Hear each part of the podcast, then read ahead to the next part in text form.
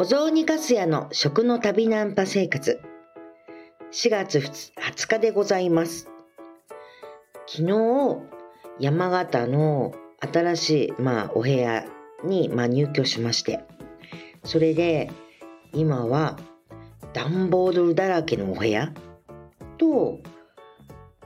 殺風景なカーテンもかかっていないよっていうようなお部屋みたいな感じのまだちゃんとした暮らしは始まっていないけれどこれから新しい生活がスタートしていくんだなぁなんてことを感じている爽やかな朝だったりします。今日はねこれからえっ、ー、と米沢市ってところまで移動して、まあ、ちょっと相談会の方に行くっていうような、まあ、お仕事があるんですけれどもだけどまあねどんな生活が始まっていくのかしら楽しみだわ。はい。ということで本日は、えっ、と木曜日ということでまたちょっとあの食のお話をしていきたいかなと思っています。そう私はですねお雑煮屋さんっていう風なあのお仕事？お雑煮の専門家みたいな感じで、まあ、今いるわけなんですけれどもえっ、ー、とやはりですねお雑煮の中で一番私にとって大きいなって思っているのはお出汁だったりもします。お出汁がね本当に地域あの地域地域であのいろんなお出汁があったりするんですよお雑煮って。なんかね日本のだし文化っていうと本当世界的にもまああの、まあ、注目されるところだったりするわけですけれど普段使っているお出汁ってかつおだしかつお昆布だしだとかあといりこだし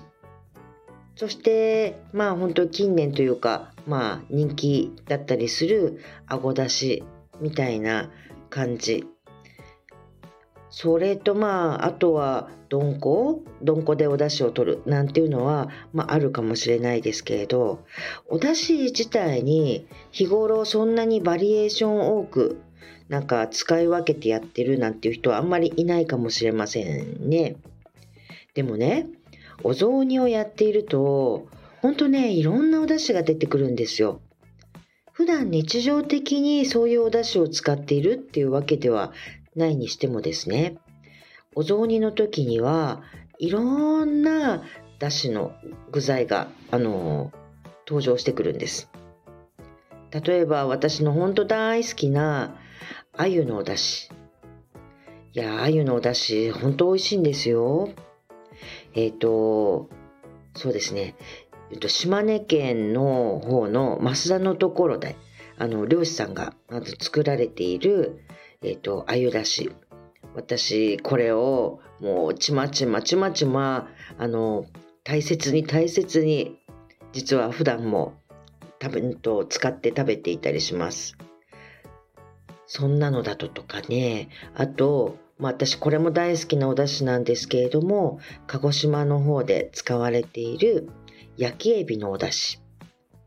これもねただのエビだしっていうんじゃなくって焼いたあのエビを使っているお出汁なので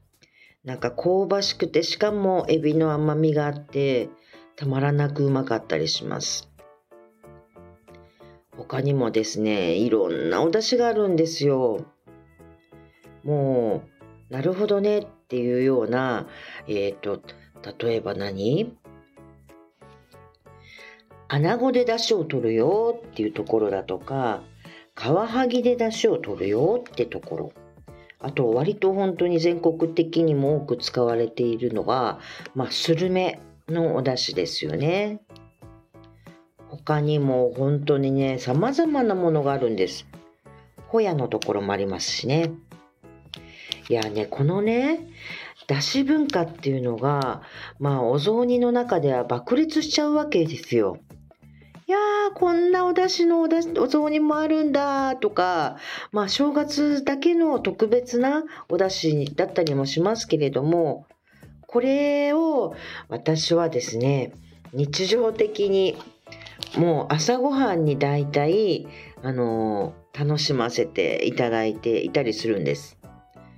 もうねあの私の冷蔵庫の中にはだいたい基本的には常に数種類のあのお出汁がまあ入ってるんです冷蔵庫の中に。で、まあ、私一人暮らしなんですけれどもほんとねあんまりね手をかけたあの食事を普段から作ってるかって言ったら全然そんなことなくってまあ超簡単に済ませちゃったりしてるんですよ。でもねその中でもこれだけは私結構贅沢にあの暮らしてるなーって思えるのはやっぱりお出汁なんですよ。今日はどのお出汁を使おうかなって思ってよし今日はスルメ出しだとか、よし、今日はや、うん、と焼きエビの出汁だみたいな感じで、出汁を日々日々変えて遊んでるんです。朝ごはんだとかね、それとか夕飯の時のお味噌汁だとかね。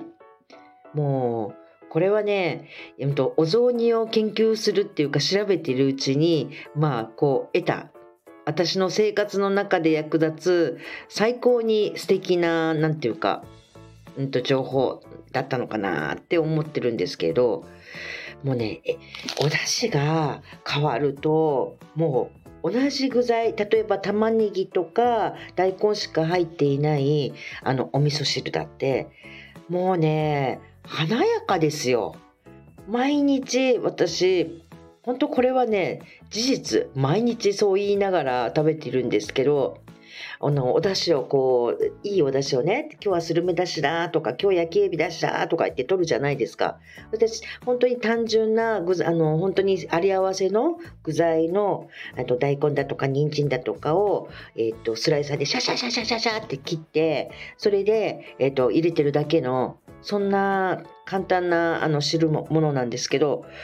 美味しいなーっていつもほんとつぶやきながら食べてます。いやー、幸せ、なんて美味しいんだろうって独り言言いながら食べてるの。まあ、それぐらいね、なんかね、ちゃんと毎日、だしをすごくあの贅沢に使って食べてると、もうそれだけで豊かななんか食事に変わっちゃうんですよね。いやだからねこれって実はすごくコスパのいい幸せなご飯なんじゃないかなって思うんですよ。こうやってねいろんな出汁のバリエーションを知ることができたのってお雑煮を研究してて本当良かったなーってつくづく思うことだったりします。もうねちょっとこれね皆さんもあのぜひあのお家の普段のご飯に取り入れていただけたらなって思います。なんかね、毎日毎日なんか汁の本当味をもう味わい尽くすっていうぐらいの気持ちになってあの汁物飲むようになっちゃうと思いますよ。はい。ということで、え、ー、と、今日は本当、えっと、何の話しようかと思ったんですけれど、やっぱりね、お雑煮の中でも一番、まあ、本当にやっぱり重要な、あの、ことの一つだと思うので、お出汁のお話をさせていただきました。